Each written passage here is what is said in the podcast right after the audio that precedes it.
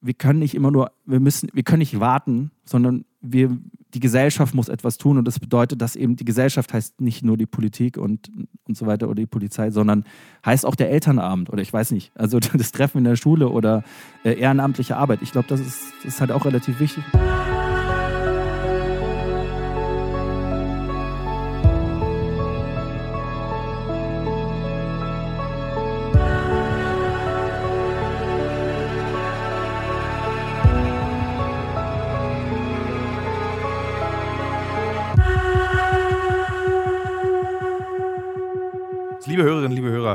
Sie hören dort im Hintergrund Kosei tippen. Kosei ist ein Kollege von mir und wir haben gemeinsam den Film gemacht, der ähm, jetzt auf ProSieben lief, bei bei Bullabü. Was ist eigentlich in Schweden los? So ist nicht die Unterzeile. Ähm, aber wir haben uns das beide gefragt, was ist eigentlich in Schweden los und sind im Februar diesen Jahres, glaube ich, nach Schweden gefahren und haben uns mit der Gewalt, die dort ausbricht, beschäftigt und mit den Konsequenzen auf die schwedische Gesellschaft und Politik beschäftigt. Und ähm, was, glaube ich, das erste Feedback war, was uns gestern aufgefallen ist, ist oder mir auch aufgefallen ist, ist zu dem Film, dass die Leute wirklich überrascht waren. Die hätten das nicht gedacht, dass das Traumland Schweden, dass da so viel Kacke am Dampfen ist. Kosei, deswegen erste Frage an dich, während du noch wie so ein richtiger Journalist im Hintergrund tippelst und tappelst. Ähm, wie überrascht warst du, als wir beide in Schweden ankamen und plötzlich so mit äh, Gangs geredet haben, vor einem explodierten Haus standen, mit einem Typen, der irgendwie Waffen schmuggelt über die Brücke? Also, wie, ähm, wie sehr hat dich das getroffen oder betroffen, was wir da gesehen haben? Also erstmal Grüße raus an alle, die zuhören. Schön, dass ihr dabei seid ähm, und dass ihr auch den Film hoffentlich gesehen habt. Und wenn nicht, könnt ihr es ja noch nachholen. Ähm, Genau, ähm, ich glaube, ich habe es immer äh, mir selber oder auch anderen so erklärt. Wenn man eine Geschichte recherchiert und äh, dann irgendwo hinfährt, dann ähm, ist es oft so, dass, äh, oder kann es passieren, wenn man dann hinfährt, dass genau die Dinge, die man eigentlich recherchiert hat und die man sucht, nicht passieren. Ähm, mhm. Weil man vielleicht gerade in diesen zwei Wochen eben äh, zum Glück vielleicht keine Anschläge oder keine Schießereien oder ähnliches passieren. Aber in Schweden war es ganz anders. Und das hat mich total überrascht, weil in der Zeit, in der wir da waren, wir haben es so grob mitgezählt, oder? Gab es halt mehrere ja. Schießereien. Es gab äh, diese Hausexplosion, die man auch in dem Film sieht. Danach, es gab aber auch noch ganz andere Explosionen, also nicht, nicht die einzige Explosion. Und ähm, das hat mich schon echt irgendwie krass überrascht, dass es so viel und so geballt war. Es war eigentlich jeden Tag irgendwas. Und ich glaube, das hat uns alle überrascht und auch ein bisschen dieses Gefühl beim Dreh mitgegeben, wie du ja so schön im Film sagst, ist ja eigentlich Stockholm, ist ja wie Berlin.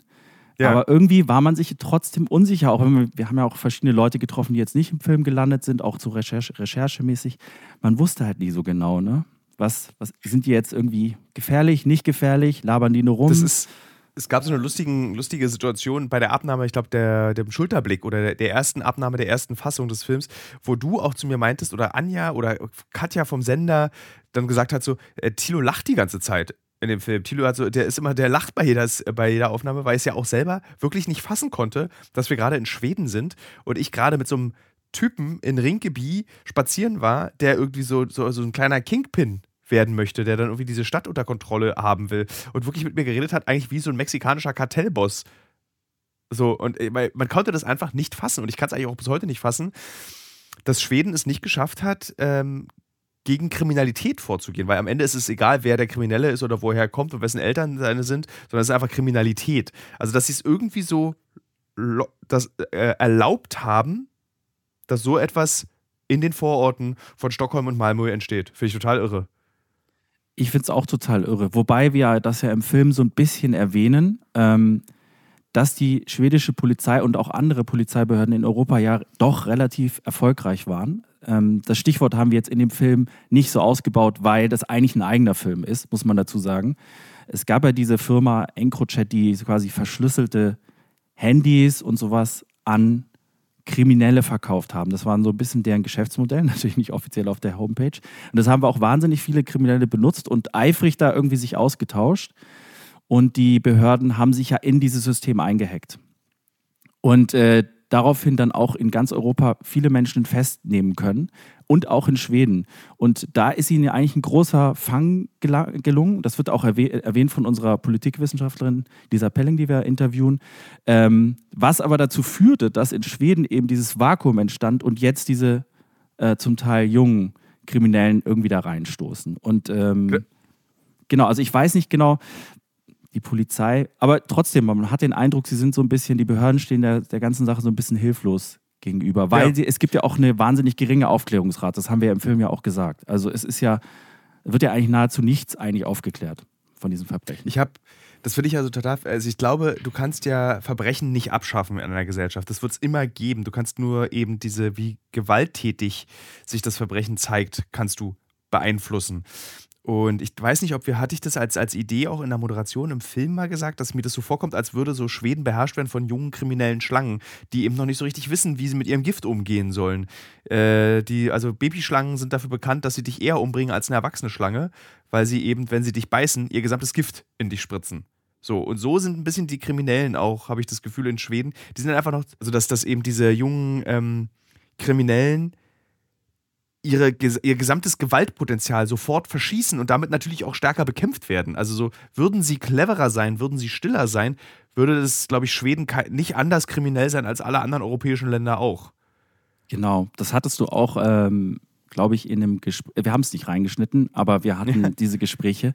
Ähm, das war, glaube ich, auch mit einem Polizisten, der hier jetzt nicht in dem Film vorgekommen ist, der ja selber auch gesagt hat, du hast ihn gefragt, wäre es denn nicht besser, wenn wir, wenn es hier eigentlich organisiertere Strukturen gibt, gäbe, ne? Kriminelle. Mhm. Da hat er auch gesagt, ja, eigentlich unter der Hand, natürlich off the record hat er es gesagt, aber er meint ja, eigentlich schon. Weil natürlich diese jungen Schlangen, wie du sie beschreibst, so ein bisschen außer Kontrolle geraten sind und ähm, halt in einem, ja, in so einen kriminellen Drogenmarkt vordringen, der sehr lukrativ ist und wo sich aber irgendwie so eine Art, ich weiß nicht, ist es, ähm, wie kann man das beschreiben? Es ist vielleicht so ein bisschen wie ein Kult.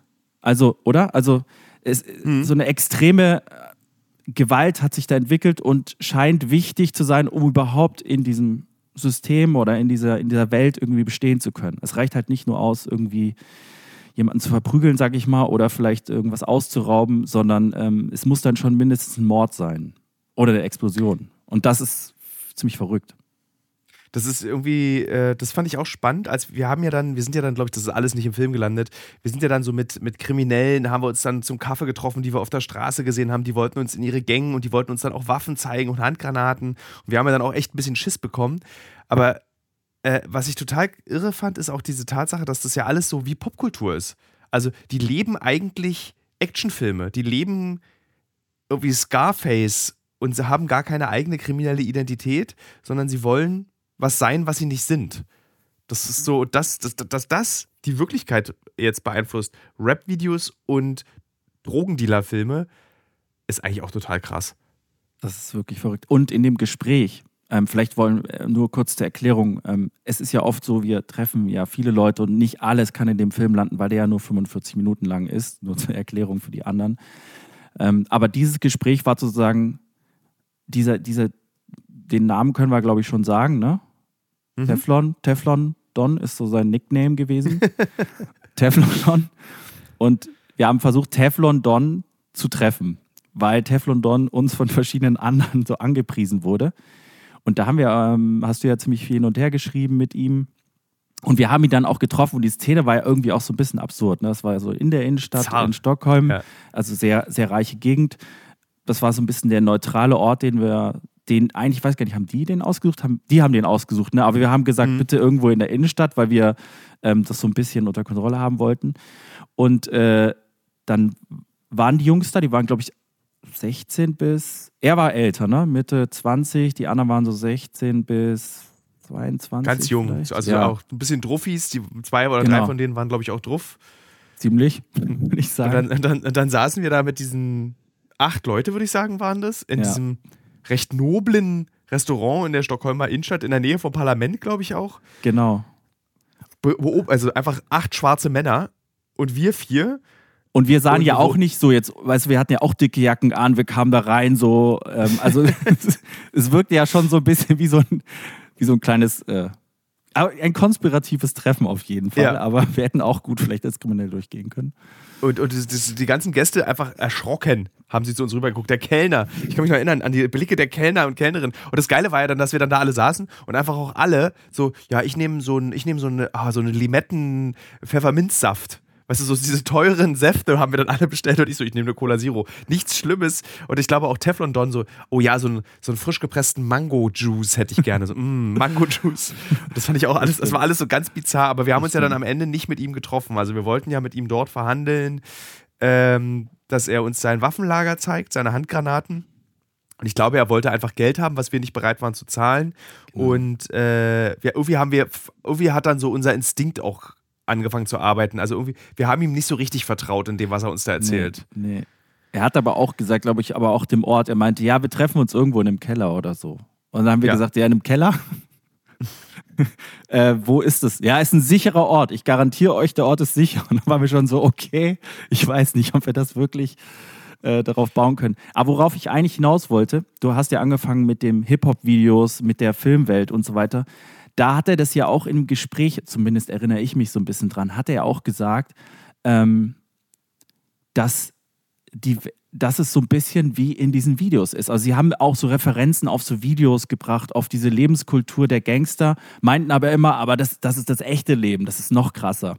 Ähm, also mhm. sie haben da irgendwie selber die Referenz gezogen und am Ende dieses Gesprächs, und darauf wollte ich auch noch hinaus, was ein bisschen absurd war, fingen die ja dann irgendwann an, mit uns darüber zu sprechen, weil sie einen Film machen wollten.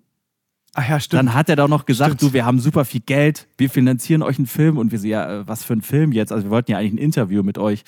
Nee, wir haben da so eine Idee und ähm, genau, also damit will ich nur sagen, ich glaube, die, die sind, die, die, wenn wir davon ausgehen, dass die Jungs auch wirklich das sind, was sie waren, ähm, die leben so ein bisschen in einer, ich meine, die sind zum Teil jung, sehr jung, leben in so einer Welt von Hip-Hop, Filmen, ähm, in so einer virtuellen, unrealen Welt. Gleichzeitig leben die in der Realität eigentlich das Leben, was sie in den Filmen sehen, aber es ist halt leider gar nicht so schön wahrscheinlich wie in den Filmen und das muss irgendwie ziemlich schwierig sein, wenn du so. Das hatte uns ja, wir haben ja ne? äh, in, in Rinkeby, war es in Rinkeby? Haben wir ja auf der, waren wir ja Drogen kaufen mit, mit äh, einem jungen Dealer. Genau, wir waren in der Nähe von Rinkeby, sagen wir mal. Wir wollen ja den, haben den Ort ja nicht erwähnt. Achso, oh. in der Nähe von Rinkeby waren wir. Und dann hatten wir auch noch ein langes Gespräch. Und das hat mich sehr beeindruckt, das Gespräch mit diesem jungen Drogendealer, der sehr reflektiert war. Also, wo du gemerkt hast, okay, diese kriminelle Welt hat diesen jungen Mann schneller erwachsen werden lassen, als das hätte eigentlich sein müssen.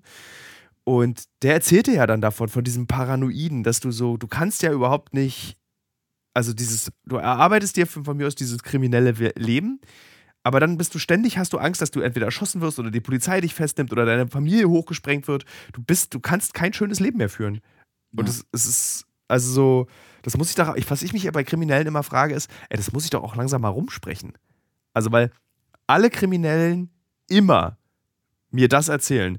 Sie können kein schönes Leben mehr leben, nachdem sie erfolgreich sind, weil sie jetzt immer glauben, sie werden erschossen oder hochgesprengt. Das stimmt. Aber ich glaube, am Anfang ist ja das, was wir auch in dem Film immer mal wieder hören, ganz am Ende auch ähm, mit unserem äh, Riper 90. Es geht ja dann ums Geld am Anfang. Weißt du, und ich glaube, wenn du, das haben wir ja versucht auch in dem Film herauszuarbeiten, weil das Thema ist ja, äh, also es, es ist, glaube ich, eher meiner Meinung nach ein soziales Problem. Es gibt ja Menschen, die sagen, das ist ein Migrationsproblem, ähm, die Rechten hauen da drauf und so weiter, ähm, nutzen sozusagen die Not auch dieser Menschen aus oder diese, diese kriminelle Energie für ihre eigenen politischen Zwecke. Und ich glaube, das ist total falsch. Wir versuchen ja in dem Film was zu erklären und ich glaube, ich hoffe, es ist auch gut rausgekommen. Ihr könnt es gerne auch nochmal in den Kommentaren vielleicht lassen. Es ist ja eigentlich wie bei allem, es ist ein soziales Problem. Also viele Filme, die wir gemacht haben, Tilo, und du hast ja auch noch in viel mehr Ländern als ich, es ist ja oft eigentlich die Armut. Und was aus der Armut halt raushilft, ist das Geld. Du denkst erstmal, okay, ich brauche Kohle, ich will das auch haben. Ich lebe in dieser kapitalistischen Welt und Schweden ist ein westlicher kapitalistischer Staat. Ich will auch die fetten Autos. Ich will auch diese geile Rolex. Ich will auch diesen Lifestyle leben. Ich will Teil von diesem Mainstream sein. Weil das wollen die im Grunde genommen. Die wollen eigentlich ein normales Leben. Ähm, vielleicht ein Häuschen und äh, vielleicht auch mal eine Familie. Also das ist so ein bisschen kleinbürgerlich, glaube ich, auch im Kopf. Und da denkst du dann nicht jetzt irgendwie, was da passieren könnte. Also du denkst, okay, ich brauche die Kohle und da bietet sich die Möglichkeit.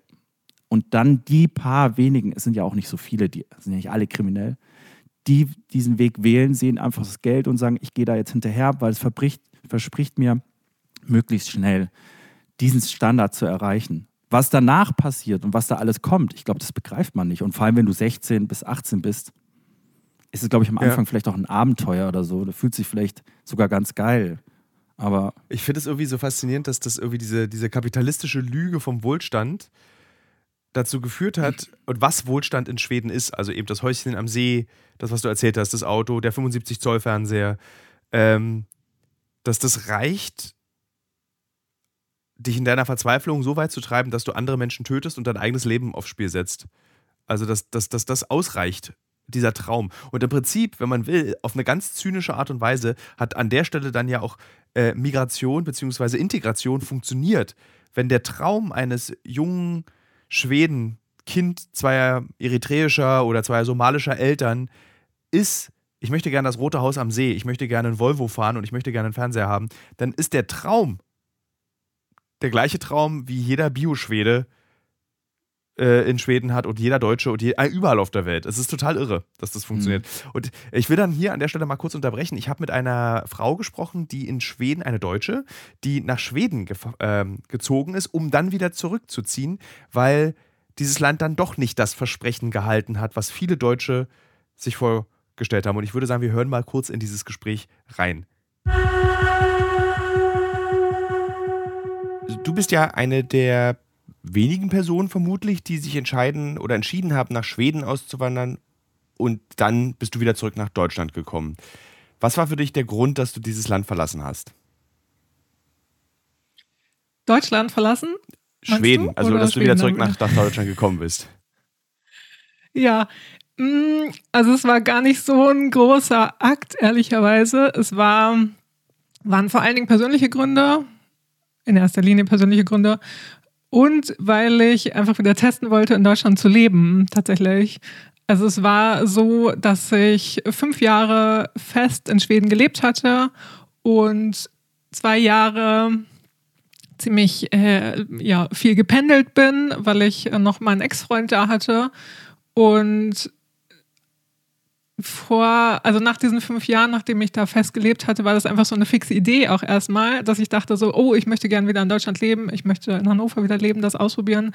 Die Neugier auf Deutschland einfach wieder letztendlich und weil ich ähm, bei aller Liebe zu Schweden und bei aller Liebe zu meinem Job und sowas da, ähm, habe ich schon so eine, so eine Art Zerrissenheit gespürt die ich wieder auflösen wollte und mit der es mir nicht gut ging in der Zeit, also nach diesen fünf Jahren in etwa. Und deswegen wollte ich genau das auflösen und testen, ob das klappt äh, durch einen Umzug nach Deutschland wieder. Hast, hast du in diesen fünf Jahren äh, die Veränderung Schwedens mitbekommen? Oder ist es etwas nur, wenn man genau hinguckt in die äh, schwierigen Bezirke von äh, Stockholm und Malmö? Ich glaube, das ist schon eher ein Ding, also was man nicht so richtig mitbekommt und was man, wenn dann, über die Nachrichten mitbekommt. Und aber vor allen Dingen jetzt auch so in den letzten Jahren, wo ich das Gefühl von außen, also aus Deutschland, schon das Gefühl habe, dass das ein bisschen extremer geworden ist. Und auch mit, gerade in Bezug auf euren Film, mit Gangkriminalität und sowas, dass das viel stärker geworden ist und dass vor allen Dingen auch mehr Unbeteiligte ähm, an diesen äh, ja, Schießereien oder an diesen Konflikten beteiligt sind. Aber das ist auf jeden Fall eine Sache, von der man im normalen Alltag nicht viel mitbekommt, würde ich sagen. Ja. Äh, das finde ich ja total spannend, dass du sagst, dass man das im normalen Alltag nicht mitbekommt, insbesondere weil aber der Alltag durch einen ja, politischen Rechtsruck der seine gesamte Argumentation eigentlich darauf aufbaut, dass Schweden und die Bevölkerung von Schweden durch diesen Gangkrieg in Gefahr ist. Durch äh, Kinder von Migranten, die in Schweden leben, ist die schwedische Gesellschaft bedroht. Wie fühlte sich für dich dieser Rechtsruck in der schwedischen Gesellschaft an?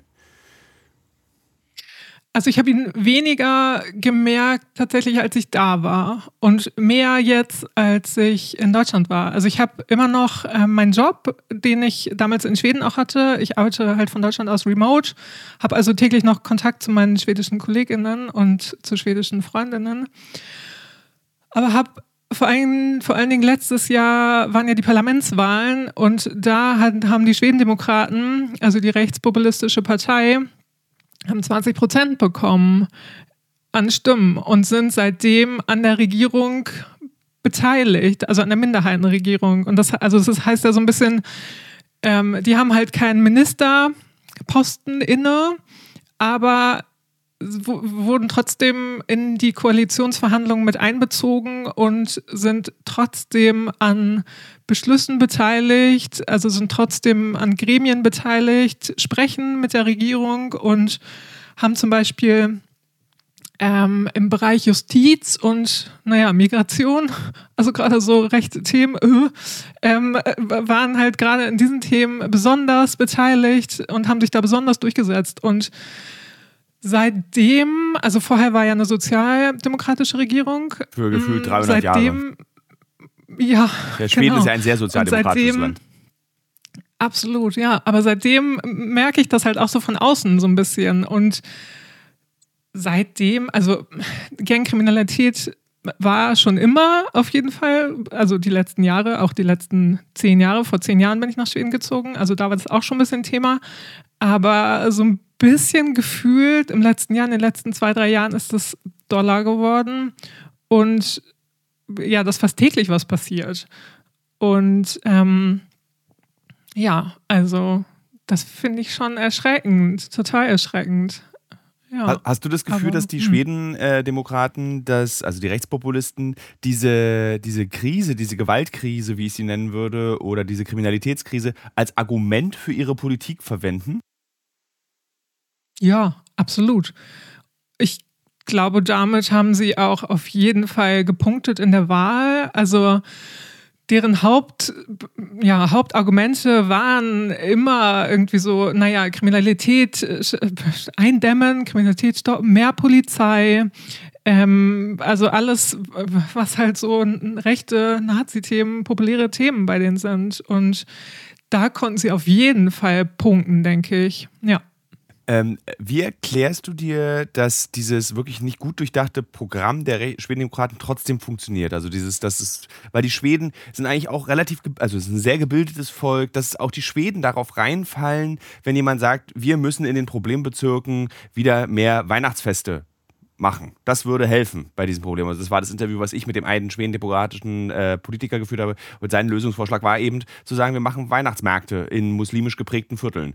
So, das so, so also schwedische Tradition. Ja, schwedische mehr Tradition. da in, in die Mhm. Das, also, dass das der Lösungsvorschlag ist und nicht der Versuch einer Integration von Schweden. Es sind ja Schweden. Das ist ja, man darf ja nicht vergessen, das sind schwedische Bürgerinnen und Bürger, über die wir hier sprechen und nicht Menschen, die irgendwie vor äh, drei Wochen irgendwie in diesem Land angekommen sind. Also, dass so dumme Vorschläge dazu führen, dass eine Partei 20 Prozent bekommt. Wie, hast, wie erklärst du dir das? Also ich kann es vor allen Dingen ja so ein bisschen aus dem Blick Stockholm nur betrachten eigentlich, weil, weil ich in Stockholm, in Stockholm gelebt habe. Und da würde ich schon sagen, also es ist krass segregiert, Entschuldigung, die Stadt. Und dadurch, dass mh, mm, die, die Schweden, also dass, dass ähm, die Gruppen dann auf jeden Fall eher in den Vororten leben, sind die da auch eher unter sich, mal sozusagen. Und die, die Bio-Schweden, wenn man sie so nennen will, wie Bio-Deutsche, die sind eher in den Innenbezirken unter sich.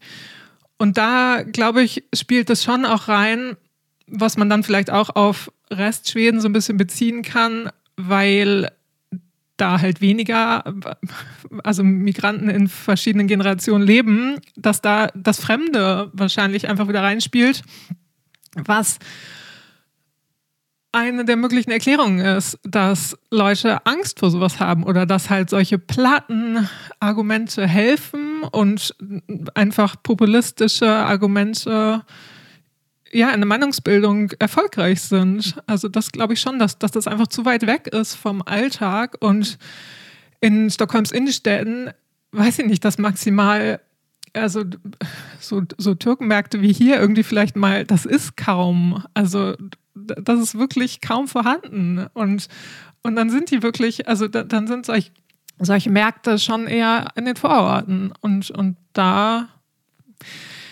kommt man als äh, durchschnittlicher Stockholmer nicht richtig hin. Also wenn man da keine Freunde hat oder sowas, äh, ja. Weißt das ist ich, das Fremde. Weißt du, was ich krass finde? Dass das irgendwie gefühlt jedes europäische Land den gleichen Fehler macht. Also wir haben ja dieses Problem der Banlieues in Frankreich. Wir haben in Berlin Kreuzberg äh, und andere Bezirke. Also dass, dass die Integration in den 60ern und 70ern über Ghettoisierung vorgenommen wurde, dann mhm. festgestellt wurde, logischerweise, dass das nicht funktioniert, wenn man Leute voneinander trennt. Und jetzt sich wundert, dass eben so Kriminalität entsteht. Und Schuld sind die Leute, die die jeweiligen Länder ausgebeutet haben. Das muss auch ganz schlimm für die Seele dieser Menschen sein, wenn man so überlegt, okay, ihr habt uns gebraucht, ihr habt uns irgendwie benutzt in eurer Arbeit, die ihr nicht machen wollt und jetzt sind wir auch noch schuld daran, dass unsere Kinder verkorkst sind, weil ihr sie so schlecht behandelt habt. Ich finde das total interessant, dass man so diese Logik einfach auch. Total.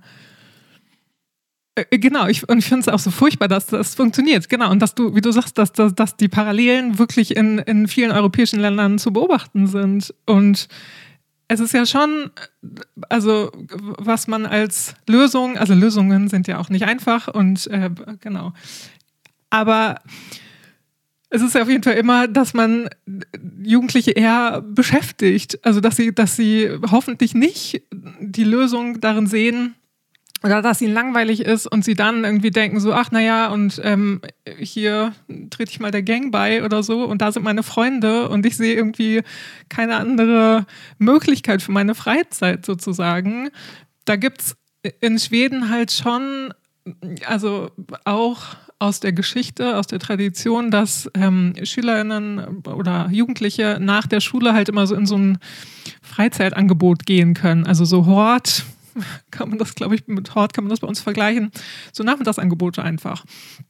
Und da sind die aber auch viel seltener und da, also ich war letzte Woche gerade erst wieder in Schweden und ähm, da wurde das im Radio halt so ein bisschen erwähnt, dass, dass die Beiträge gerade ein bisschen gesenkt wurden. Also es kostet, ich weiß gar nicht genau, wie viel das kostet, irgendwie, dass die Leute da hingehen, aber das ist ja auch, wenn man nicht viel Geld hat, ähm, dann überlegt man sich tausendmal, ob man das Kind jetzt ähm, in so eine Nachmittagsbetreuung schickt oder ob, ob die sich einfach mit den Freunden auf der Straße treffen. Also das ist schon irgendwie.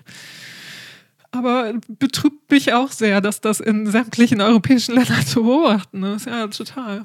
Als jemand, der in Schweden gelebt hat und wieder zurückgekommen ist, äh, würdest du sagen, dass wir Deutschen dazu neigen, Schweden zu überidealisieren? Ja, auf jeden Fall. Also es hat ja auch der Name eures Filmes, ähm, hat das ja aufgegriffen mit Bye Bye Bullabü. Und es gibt ja auch wirklich diesen Begriff Bullabü-Syndrom mm, in der Forschung, dass die Deutschen auf Schweden blicken und das so ganz idealisieren und halt so diese Astrid Lindgren-Verklärung haben, wenn sie in den Norden blicken. Und ich lebe das auch schon, ähm, wenn ich mit, also ich auf Instagram und so in der, in der Skandinavien-Bubble und mh, mm, mit einem guten Freund habe ich auch einen Podcast und da sind wir, wie gesagt, auch, auch auf Instagram in so einer Schweden-Bubble und da ist das schon sehr verbreitet. Also so dieses Bild, dass gesagt wird, oh ja, die Natur, es ist so toll. Ist es auch. Aber dass halt dann irgendwie gesagt wird, ja, und da funktioniert ja alles. Also das Gesundheitssystem und die Schulen und das ist alles so viel toller da und äh, die Einrichtung und, und wie die sich anziehen. Und also bis zu solchen Punkten einfach nur ähm, ist es schon, der Blick ist sehr, sehr verklärt. Und ich glaube, genau, dass das so ein bisschen in, in dieser so Astrid Lindgren-Romantik verankert ist, dass das sehr viel Anteil daran trägt, dass die Deutschen da so verklärt hinblicken. Mm, aber also es ist natürlich viel toll, aber es ist so, Gesundheitssystem ist genauso gut oder schlecht wie in Deutschland und alles hat so seine Schwierigkeiten natürlich. Und also mit, mit unserem Podcast zum Beispiel Laget heißt der, L-A-E-G-E-T. Laget, also so wie ist die Lage. Ähm, da versuchen wir auch so ein bisschen immer, also wir reden über den Alltag so in Schweden und da versuchen wir auch so ein bisschen dem entgegenzuwirken. Also so ein bisschen zu sagen, so ja, alles geil. Und ähm, also Frank, ähm, mein Kumpel, der wohnt auch in Stockholm weiterhin. Und da, da, da reden wir auch über Schweden und dass es toll ist und so, aber wir versuchen auch immer so ein bisschen so den Realitätscheck da reinzubringen und ähm, ja, über, über den Alltag zu erzählen und wie es halt wirklich ist hat äh, Frank, dein Kollege, auch mit dir darüber schon über diese Ganggewalt gesprochen, weil Stockholm ja nun gezielt betroffen ist und auch in den letzten Wochen ist wieder zahlreiche Bombenanschläge. Es gab, glaube ich, sogar einen Tag, an dem es irgendwie ein Bomben oder drei Bombenanschläge und vier Schießereien gab. Also so einen Tag, den es irgendwie noch nie in der Geschichte Schwedens gab. Also bekommt Frank das dann jetzt auch mit? Ja, absolut. Aber das Ding ist, also wir haben, wir haben gestern auch gerade erst wieder geschrieben und da hat er geschrieben, wusstest du übrigens in Uppsala, also in Uppsala in der Nähe ist meine Firma, ähm, wo ich dann auch letzte Woche war, meinte er so, ja, da war jetzt innerhalb der letzten zwei Wochen waren auch, der letzten zwei Wochen waren auch irgendwie drei Schießereien und das hatte ich nicht mitbekommen, ehrlicherweise. Also ja. äh, vielleicht auch ein bisschen, genau, weil ich dann äh, die falschen Programme gehört habe und, und keine Zeitung gelesen ja. habe und so. Aber so auf der Arbeit, wir haben auch nicht darüber geredet und ähm, Frank ist auf jeden Fall, meinte er, auch so ein bisschen abgestumpft. Also was auch, also so ein bisschen mit Ukraine-Krieg und sowas alles ja. natürlich auch irgendwie passiert, wenn das ständig in den Nachrichten ist, dann stumpft man halt so ein bisschen ab und es ist auf jeden Fall ein mulmiges Gefühl. Also was für mich auch, weil ich, naja, also weil ich vorher dann darüber nachgedacht habe und dachte so, oh ja, hm, okay, ist schon auch krass mit den ganzen äh, Schießereien gerade und auch anderes Thema noch mit den Koranverbrennungen und Aha, dadurch. Das ist ja so ein gegenseitiges äh, sich immer wieder infizieren an Gewalt. Total. Und dadurch wurde zum Beispiel durch die Koranverbrennung wurde auch die Terrorwarnstufe gerade vor ein paar Wochen von vier auf fünf oder nee, von ähm, auf, auf vier von fünf in der Skala. Fünf ist die höchste Stufe. Vier gesetzt in dieser Skala. Und das hat mich schon ein bisschen mulmig gemacht, so als ich darüber nachgedacht habe, wieder hinzugehen. Und Frank hat mir halt auch gesagt, dass er das ein komisches Gefühl hat, aber ein bisschen abstumpft und letztendlich auch mh, mm, ja, also einfach so ein, so ein mulmiges Gefühl hat. Ja. Wenn, das, wenn das bei ihm in der Wohngegend passieren würde oder wenn das bei ihm wenn er dabei wäre oder so, gilt ja. für mich natürlich auch, äh, dann, dann, dann würde sich natürlich alles auch verändern. Aber solange das äh, in Anführungszeichen nur in den Nachrichten ist, fühlt sich das weiter weg an. Jetzt hast du ja diesen äh, sehr exklusiven Einblick in beide Länder, in Deutschland und in Schweden, äh, dadurch, dass du jetzt auch noch für Schweden arbeitest oder in Schweden arbeitest. Ähm, auch bei uns ist es ja zu gesehen, dass äh, rechtspopulistische Medien und auch Parteien ähm, Migranten in Deutschland als Argument benutzen für ihre Publi äh, äh, Politik. Ist Schweden ein Vorbild für Deutschland, ein schlechtes Vorbild, ein negatives Vorbild? Weil genau das sagen ja immer dann so rechte Medien. So wird bald bei uns so sein wie Schweden. Ich glaube, das ist nicht so. Ich würde gerne deine Meinung dazu wissen.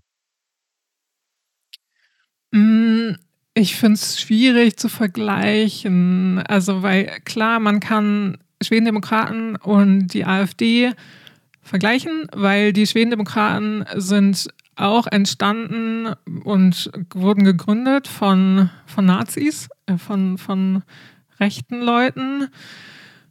Aber die AfD ist lange nicht so krawallig unterwegs. Äh, die, die, die Schwedendemokraten sind lange nicht so krawallig unterwegs wie die, F wie die AfD hier in Deutschland. Und also mein Eindruck ist schon, dass die Schwedendemokraten in Schweden schon fast angekommen sind jetzt in der Politik, in der Gesellschaft und auch schon fast akzeptiert sind ähm, mit, mit ihrem Einfluss in der Politik. Und ich finde es halt, wie gesagt, schwierig, das zu, zu vergleichen oder, oder kann das, also fällt mir auch super schwer. Mhm. Ähm, und ich habe zum Beispiel aber auch gestern gerade ähm, die Folge von dir und Aminata gehört. Ja. Und da finde ich, sagst du halt, also was total erschreckendes, aber also verständlich auch und nachvollziehbar, was du halt sagst, dass so in sämtlichen europäischen Ländern die ähnliche Entwicklung ist, aber dass die Rechten da überall so ein bisschen den Staat nicht abschaffen wollen und nicht so krass unterwegs sind wie die AfD. Und wenn die AfD hier in Deutschland ähm, an die Regierung kommen würde oder die Bundeskanzlerin stellen würde oder was auch immer, dass die dann schon alles abschaffen wollen. Oder eventuell, ja, dass sie das also machen zumindest könnten. kokettieren sie damit, dass sie so ganz radikal sind. Genau, Ja. und das ist halt, das habe ich aus Schweden, habe ich nicht den Eindruck, dass die SD, wie gesagt, dass die so, so krass, mh, so krass unterwegs sind. Ja. Eigentlich eigentlich finde ich das einen interessanten Abschlussgedanken, dass wenn, wenn in Schweden, in dem es einfach krasser vorangeht gerade, in dem es irgendwie wirklich extremere gesellschaftliche Ereignisse gibt, dass die Rechtspopulisten dort aber nicht so radikal sind wie in Deutschland. Und bei uns ist ja gar nicht so viel los. Das ist ja das Krasse. Apropos Umfragewerte, sind die Schwedendemokraten, also bei der letzten Partei, bei der letzten Parlamentswahl, haben die halt 20 Prozent geholt und jetzt liegen sie ungefähr auf dem gleichen Niveau. Also, was ja auch Ja, auf dem gleichen Niveau wie hier in Deutschland die AfD ist so. Ähm, genau.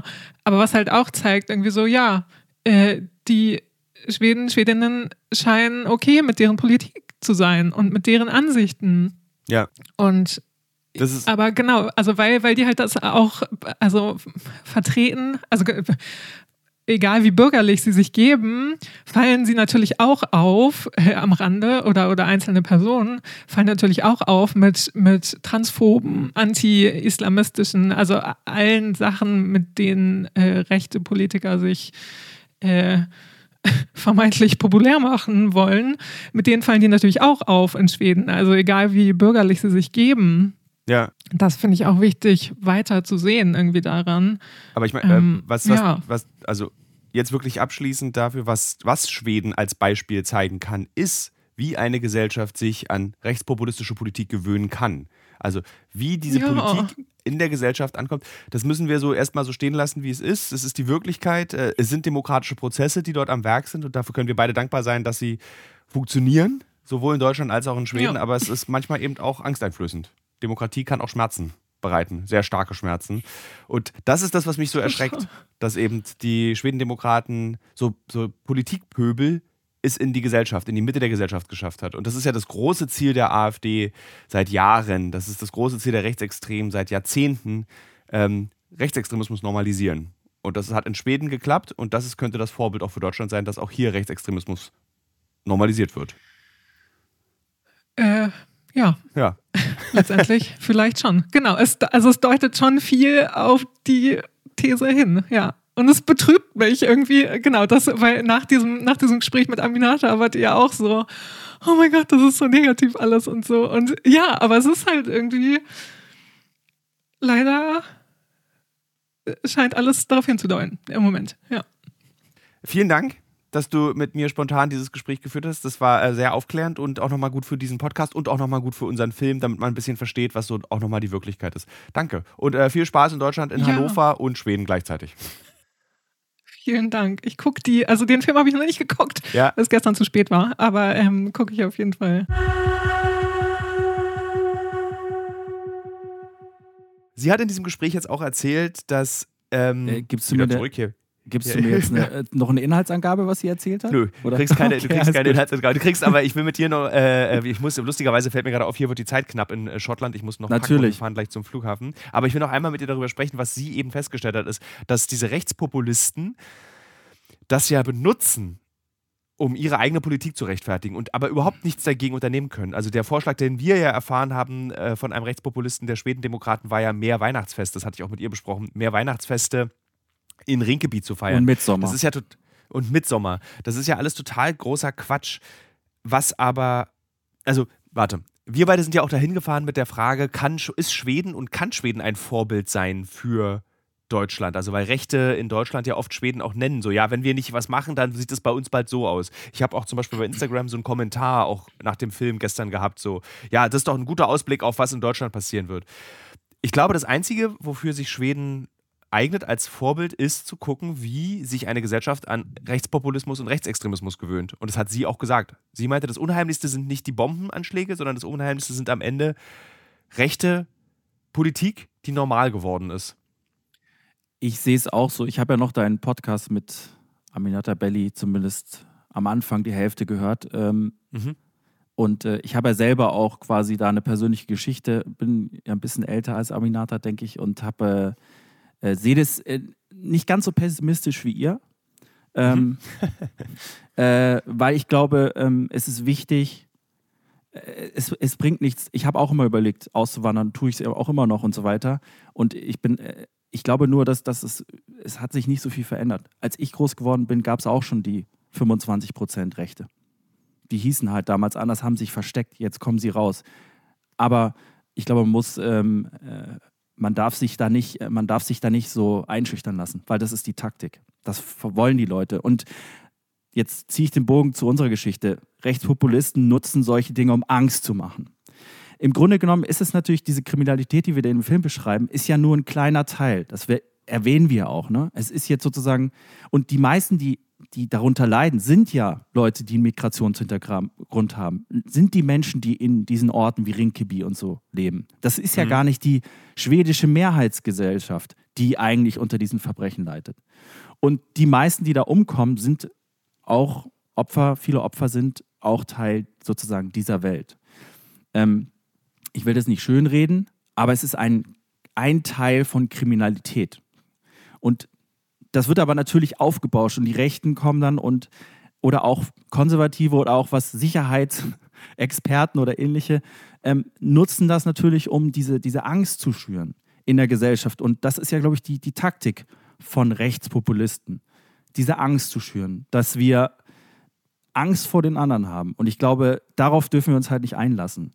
Ähm, man muss halt diese Probleme ansprechen und äh, eben auch was da tun, aber man muss auch erkennen, was die Probleme sind. Und meiner Meinung nach ist es kein Migrationsproblem, sondern, und das wird ja auch, ähm, es ist in Deutschland, in Frankreich, in äh, Schweden oder ähnliches, diese, äh, zum Beispiel in Schweden, die, die jungen Jugendlichen, die dort kriminell werden, die sind, sage ich jetzt mal, 16 bis 22 Jahre die sind ja, ähm, sind ja gar keine Somalis, Eritreer, äh, Syrer oder was auch immer, sondern es sind halt Schweden. In der zweiten, dritten, vierten Generation. Das sind schwedische Bürger. Das ist ein schwedisches Problem. Das ist ein soziales Problem, weil die Leute ausgegrenzt werden. Oder weil sie keine Chancen haben oder denken, sie haben keine Chancen. Oder weil sie nicht Teil dieser Mehrheitsgesellschaft sind. Und das ist auch in Deutschland so. Weißt du, hier haben wir in den letzten Jahren, ich finde, wenn ich das noch zum Ende sagen kann, ähm, so äh, wir reden in Deutschland oder Politiker reden immer über die anderen, über die und jene und damit meinen die auch mhm. mich oder andere, die oder auch dich oder weißt du. Ähm, aber es geht halt an dem Thema vorbei, weil diese Probleme, die wir auch in der Gesellschaft haben, sind keine Migrationsprobleme, sondern das sind Deutsche, die in Deutschland zum Beispiel leben, die hier aufgewachsen sind seit mehreren Generationen.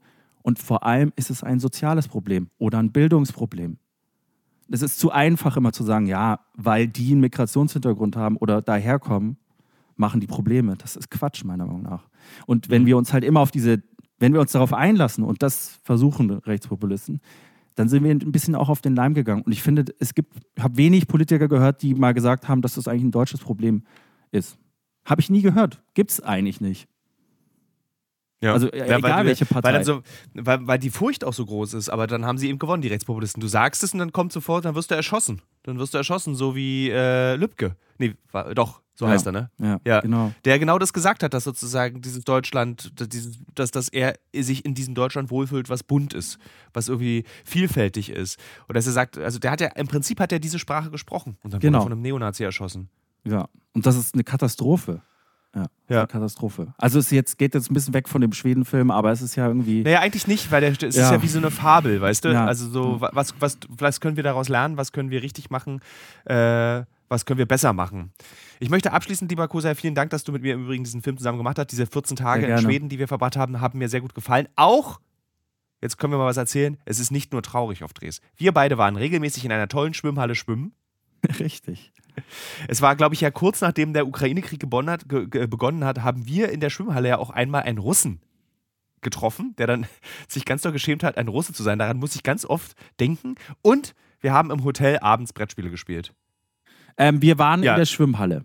Wir waren in der Schwimmhalle, wir haben Brettspiele gespielt, wir hatten einen tollen Dreh, es lag Schnee, äh, es gab Sonne, es gab Winter. Wir haben tolle Situationen gehabt mit einem äh, äh, muslimischen äh, Imam, der, der, das ist nicht im Film. Ähm, es, ist, es ist einfach, es ist es ist komplexer wieder, wie, als, als man dachte. Es ich weiß ist, gar nicht, wie wir. Ja, ja, absolut. es ist einfach, es ist wie bei allen Themen, es ist einfach extrem komplex und es gibt auch nicht diese einfachen Lösungen. Und da sind wir auch wieder bei den Rechtspopulisten oder bei Menschen, die dir erzählen wollen, dass das alles ganz, ganz klar und ist. Es gibt keine einfachen Lösungen und das, die Probleme sind nie einfach. Immer komplex und es ist eine Mischung. Ich glaube, das hat man halt auch da wieder gesehen. Aber zu den guten Sachen zum Beispiel, ähm, was ich äh, vielleicht nochmal positiv hervorheben würde in Schweden, ich hatte das Gefühl, ähm, dass, dass es doch schon viele Menschen gibt, die da was tun. Und äh, wir waren ja da in dieser mhm. einen Schule, wo dann, äh, da war jemand von, von der Polizei, von den Behörden, äh, von, wie gesagt, auch aus der muslimischen und auch christlichen Gemeinde, also äh, Elternvertreter und so weiter. Ich hatte den Eindruck, dass auch viele Eltern und das wirklich auch egal, ob das jetzt ähm, mit Migrationshintergrund ohne oder was auch immer. Nein, Eltern von Kindern haben, äh, haben habe ich das Gefühl, äh, da bewegt sich was so in Schweden. Ja. Und ich glaube, das ist auch das, was man mitnehmen muss und was wir lernen können. Das gibt es ja auch in Deutschland. Ähm, wir können nicht immer nur, wir müssen, wir können nicht warten, sondern wir, die Gesellschaft muss etwas tun und das bedeutet, dass eben die Gesellschaft heißt nicht nur die Politik und, und so weiter oder die Polizei, sondern heißt auch der Elternabend oder ich weiß nicht, also das Treffen in der Schule oder äh, ehrenamtliche Arbeit. Ich glaube, das ist, das ist halt auch relativ wichtig und das fand ich in Schweden sehr positiv. Also ich hatte dann ein gutes Gefühl, dass die, dass sie da schon was tun gerade. Ja. Vielen Dank, lieber Kosei. Danke, Thilo. Ich finde es ganz toll, dass wir weiter Filme zusammen machen werden. Das weiß ich ja schon. Das kann ich ja schon mal verraten. Freu, freut mich. Wo, wo bist du denn eigentlich gerade?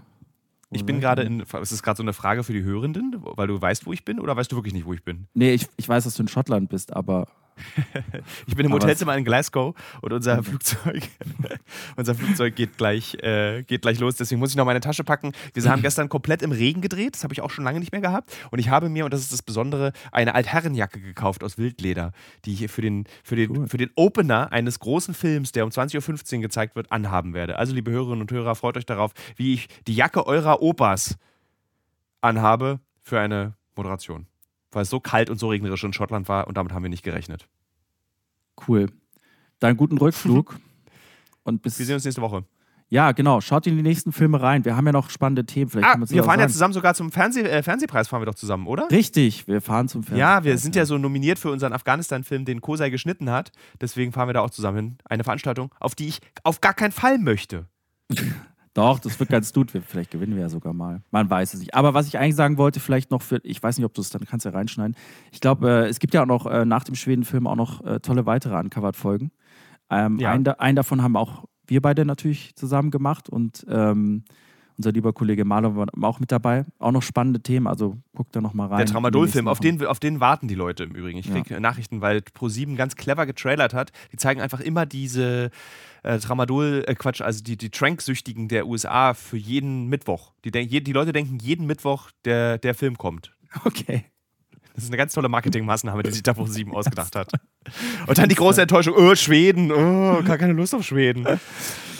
Ja, ja, so, cool. Muss jetzt, muss, ich muss packen. Muss, ich muss dich abwürgen. Ja, alles gut. Tschüss. Ciao, viel Spaß. Tschüss.